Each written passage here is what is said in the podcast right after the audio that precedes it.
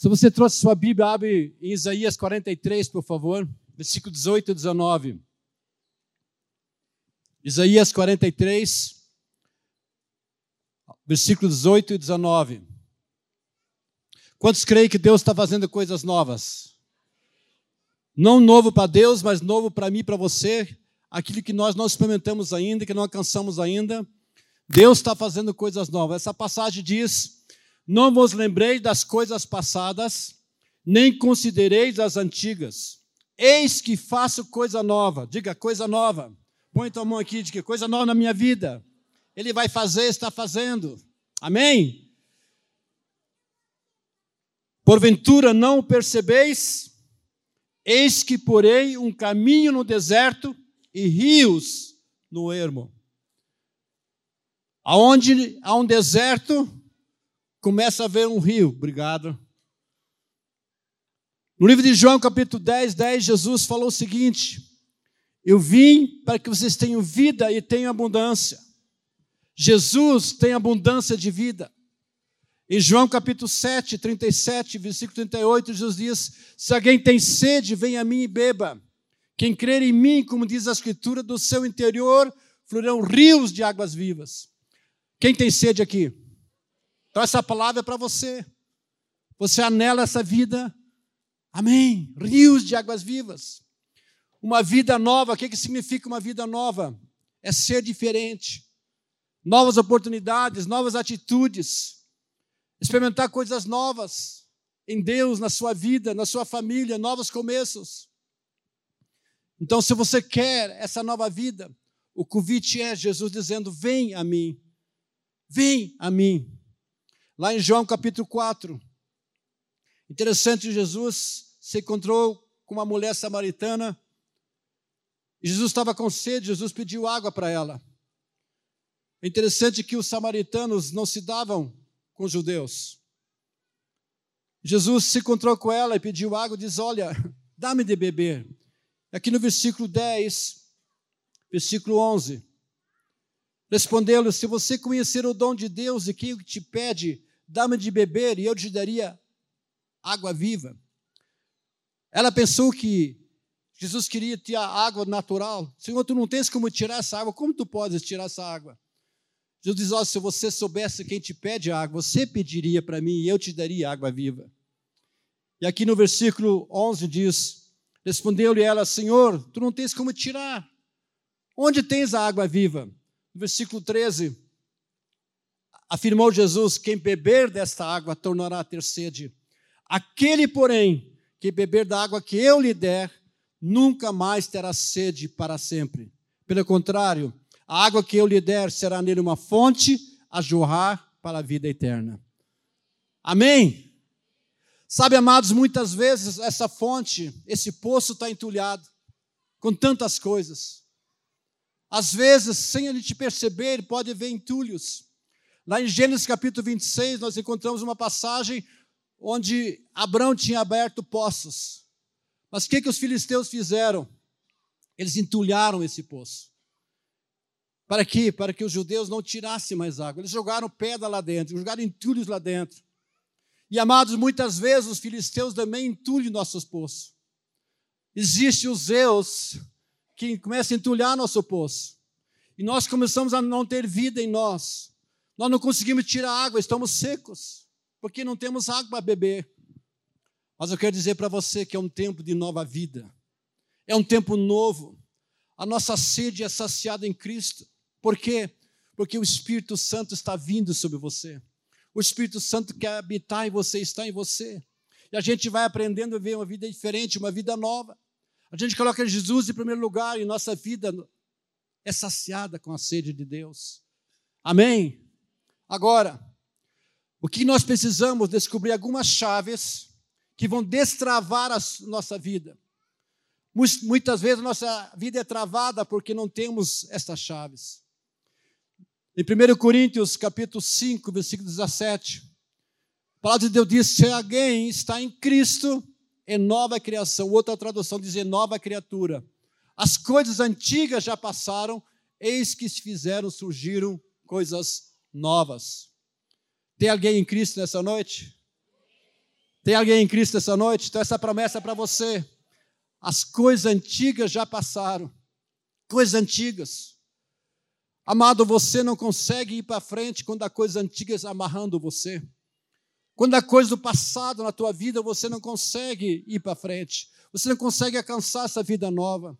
Ter experiências com a nova vida com Deus, temos que deixar o passado. Às vezes estamos tão desanimados, e quando estamos desanimados, é difícil você ir para frente. Quanto sabe o que eu estou falando? Às vezes vem desânimo porque situações, circunstâncias vêm. Eu creio que cada um de nós, no nosso passado, tem coisas ruins que aconteceram. A maioria de nós pode dizer assim. Mas o que precisamos deixar as coisas do passado. Eu creio que nesse encontro, não é mesmo, mulheres? Muitas coisas saiu, né? Um peso saiu. Quem está mais leve? Por quê? Porque precisamos deixar as coisas, tirar essas coisas do passado. O novo, a nova vida, muitas vezes nos assusta, porque nós acostumamos na zona de conforto. Nós temos insegurança, temos medo de perder o que já temos. Às vezes não temos a visão onde Deus quer nos levar. E nós sentimos aquele medo, aquele receio, porque ficamos tão acomodados. Jesus, certa vez, falou o seguinte: qual pai, se um filho pedir pão, dará pedra? Ou se pedir peixe, dará escorpião? Nosso pai não é assim. Mas muitas vezes nós temos aquele medo, aquele receio: será que Deus vai fazer na minha vida? Será que Deus quer operar na minha vida? Será que Deus quer fazer coisas novas na minha vida? Amados, eu quero dizer para você: Deus sim quer fazer coisas novas na tua vida. Coisas que você não experimentou ainda. Coisas que sabe você está desanimado, diz, ah, sempre foi assim, sempre será assim. Que sabe você está acomodado, passivo numa área. Deus quer fazer coisas novas nesse tempo, na sua vida, na sua família. Amém? Eu quero falar algumas coisas nessa noite. O que traz nova vida para nós. O novo de Deus. Como podemos trazer o novo de Deus para nossas vidas? Quantos querem o novo de Deus? Mas o novo de Deus não vem de qualquer jeito. Ah, eu quero, nós pensamos, eu quero, eu quero sim. E nós até falamos, Deus, eu quero que tu faça isso, nós oramos, mas tem alguns princípios, algumas coisas básicas que exige da minha vida para que nós alcançarmos a nova vida. Primeiro aspecto, o novo de Deus exige fé em Jesus. Diga, o novo de Deus exige fé em Jesus. Interessante, Pedro, quando Jesus estava caminhando sobre as águas, os discípulos estavam no barco, eles olharam vendo Jesus andando sobre as águas. Ninguém anda sobre as águas. Eles pensaram, puxa, é um fantasma, mas não era um fantasma. Jesus identificou, sou eu. E quando Jesus disse, sou eu, Pedro disse, olha, se és tu mesmo, Senhor, manda que eu vá ir, ir contigo. E Pedro então saiu da, do barco, começou a andar sobre as águas. Nós sabemos a história, lógico, ele começou a reparar no vento, na tempestade, e ele começou a afundar, e Jesus falou, oh, diz, homem de pequena fé, tirou ele de lá. Mas, amado, o que, que Pedro precisou? Ele ouviu a palavra, ele precisou sair do barquinho e andar por sobre as águas. Isso exigiu fé da parte dele. Quer dizer para você, amado, que muitas vezes vai exigir fé da sua vida. Quando Deus fala algo para você, quando Deus ministra a tua vida. Quem sabe você lê a palavra, ouve uma mensagem. Nesse encontro você ouviu muitas palavras. Vai exigir fé de você. Nós precisamos de fé em Jesus. Fé na palavra de Deus. Diga, eu preciso de fé. Fé na palavra de Deus. Quando Deus fala com você, você precisa de fé. Dizer, Senhor, eu vou andar nessa palavra. Então, se você quer um novo na tua vida, nova vida, você precisa de fé em Jesus. Porque o novo não vem de qualquer jeito, precisa de fé. livro de Isaías 41, 10. Por isso, não tema, pois eu estou com você. Não tenha medo, pois sou eu o seu Deus. Eu o fortalecerei, eu o ajudarei. Eu o segurarei com a minha mão direita vitoriosa. É um bom versículo, é bem cedinho você ler esse versículo. Se colocar na primeira pessoa, por isso eu não vou temer, pois eu sei que o Senhor está comigo, não tenho medo, pois eu sou o seu Deus, Deus está comigo, Ele é meu Deus, Ele me fortalecerá Ele vai me ajudar, Ele vai me segurar com a sua mão direita vitoriosa. É um bom versículo, amém? É um bom versículo. Exige fé. Eu sei que o Senhor está comigo. Eu sei que Ele não vai me deixar, Ele sempre vai estar comigo. A palavra de Deus diz: Ele nunca, nunca te abandonarei, nunca te deixarei. Quantos creem que o Senhor está contigo de fato? Amém? Segunda chave que vai destravar a sua vida: o novo exige confiança. Diga, o novo exige confiança. Você confia no Senhor? Ah, mas eu confio, mas eu também confio. Salmo 37 diz: entrega teu caminho ao Senhor, confia nele, e o mais ele fará. Entrega, confia nele, o mais ele fará. É interessante que quando Deus veio para Abraão, chamou Abraão, Deus disse para Abraão: Abraão, sai da tua terra, sai da tua cidade, sai da tua parentela, vai para uma cidade que eu vou te mostrar.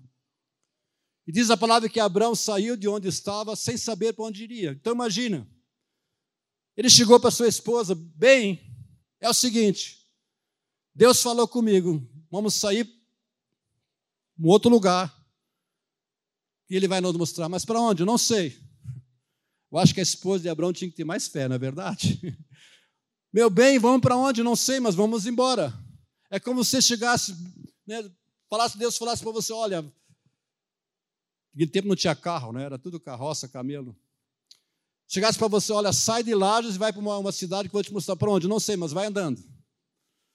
Esquisito, não é verdade? Não é verdade, amados? Precisa o quê? Confiança. Ele confiou no Senhor, que Deus o levaria ao lugar certo. Agora, você confia que verdadeiramente Deus vai te conduzir? Deus está guiando você, Deus está dirigindo você. Amém? Deus vai conduzir você, você precisa crer isso, confiança nele. Confiança nele. No Salmo 23, 4 diz: Ainda que eu ande pelo vale da sombra da morte, da treva, da morte, não temerei perigo algum, porque tu estás comigo. A tua vara e o teu cajado me protegem. É um versículo que eu usei muito quando eu estava na cirurgia esse tempo, esses dias atrás. Antes de entrar na cirurgia, está, ô oh, Senhor, indo que eu ando pelo vale da sombra da morte, Tu está comigo.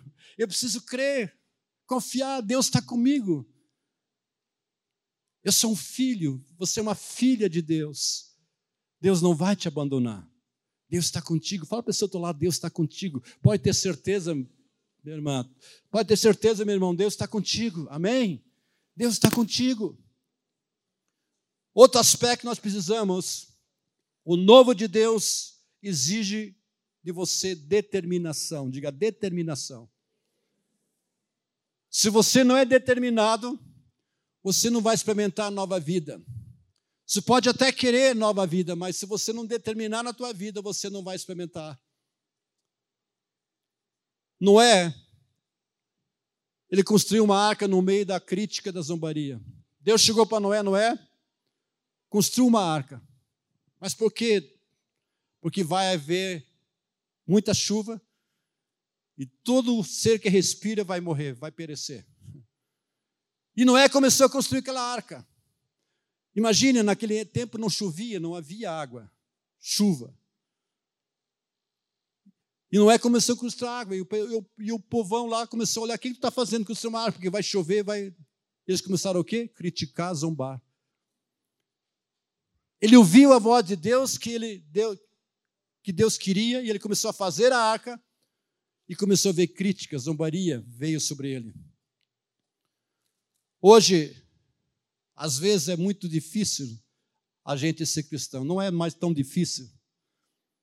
Mas eu me lembro que anos atrás, eu conheci o Senhor bem na juventude, na adolescência. Foi a primeira experiência que eu tive naquele tempo. Tinha poucos cristãos. Quando pode ver o povo de Deus crescendo nesse tempo? Amém?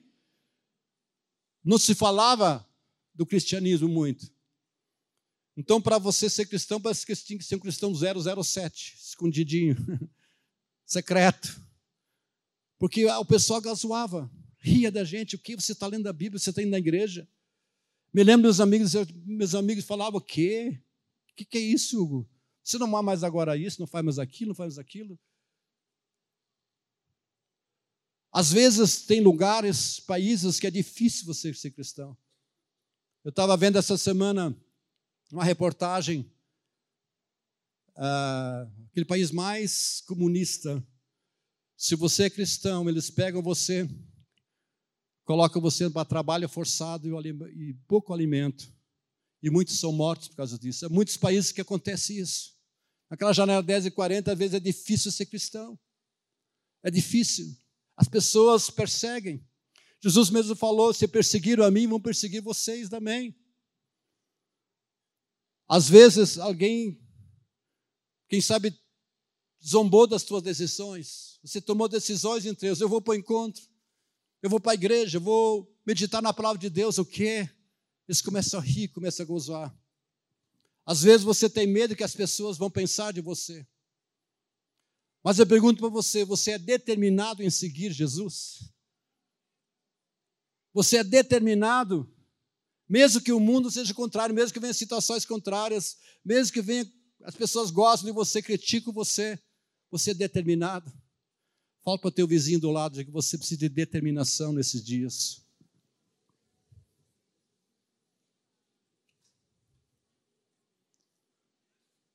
Determinação é muito importante, eu dou determinado, amém? Amém?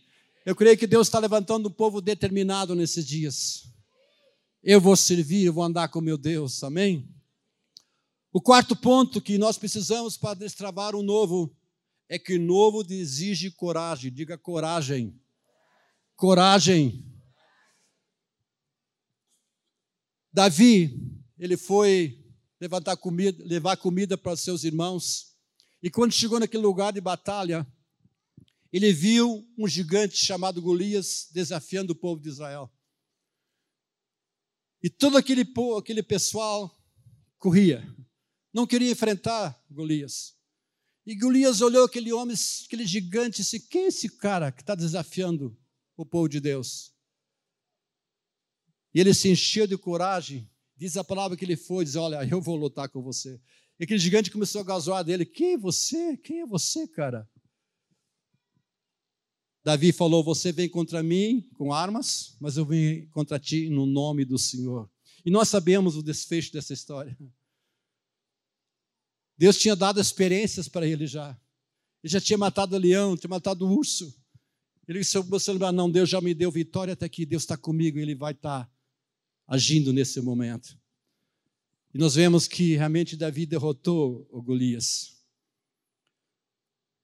Às vezes, amado, o seu problema às vezes parece maior, forte, mais forte que você, não é verdade? Mas deixa eu dizer algo para você: não são os problemas, mas como você lida com os problemas. Aí que está a questão. Quando tem descoberto que os problemas sempre vão vir, não precisa nem chamar, são com pernilongas, vem por si. Sempre vão estar, mas não é a questão. Eu preciso de coragem para enfrentar os problemas. Eu preciso de discernimento, preciso de sabedoria, de entendimento, de direção de Deus, da palavra de Deus. O que, que eu vou fazer, Deus? O que, que tu fala nesse momento? Qual é a tua resposta? Como devo agir? Não são os problemas.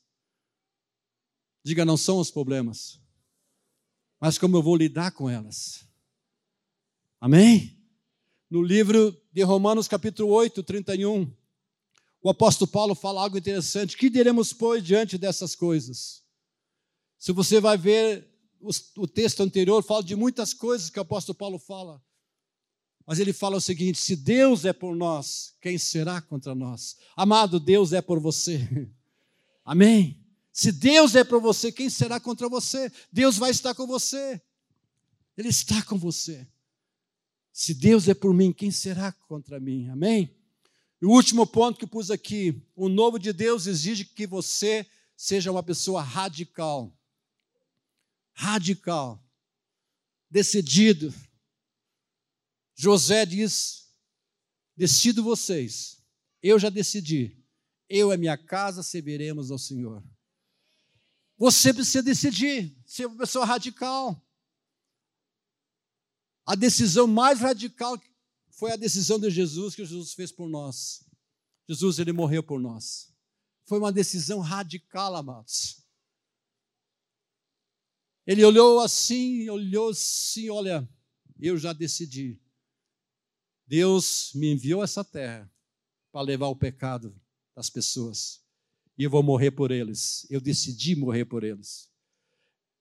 É lógico que foi muito difícil, Jesus, quando estava prestes para ir à cruz.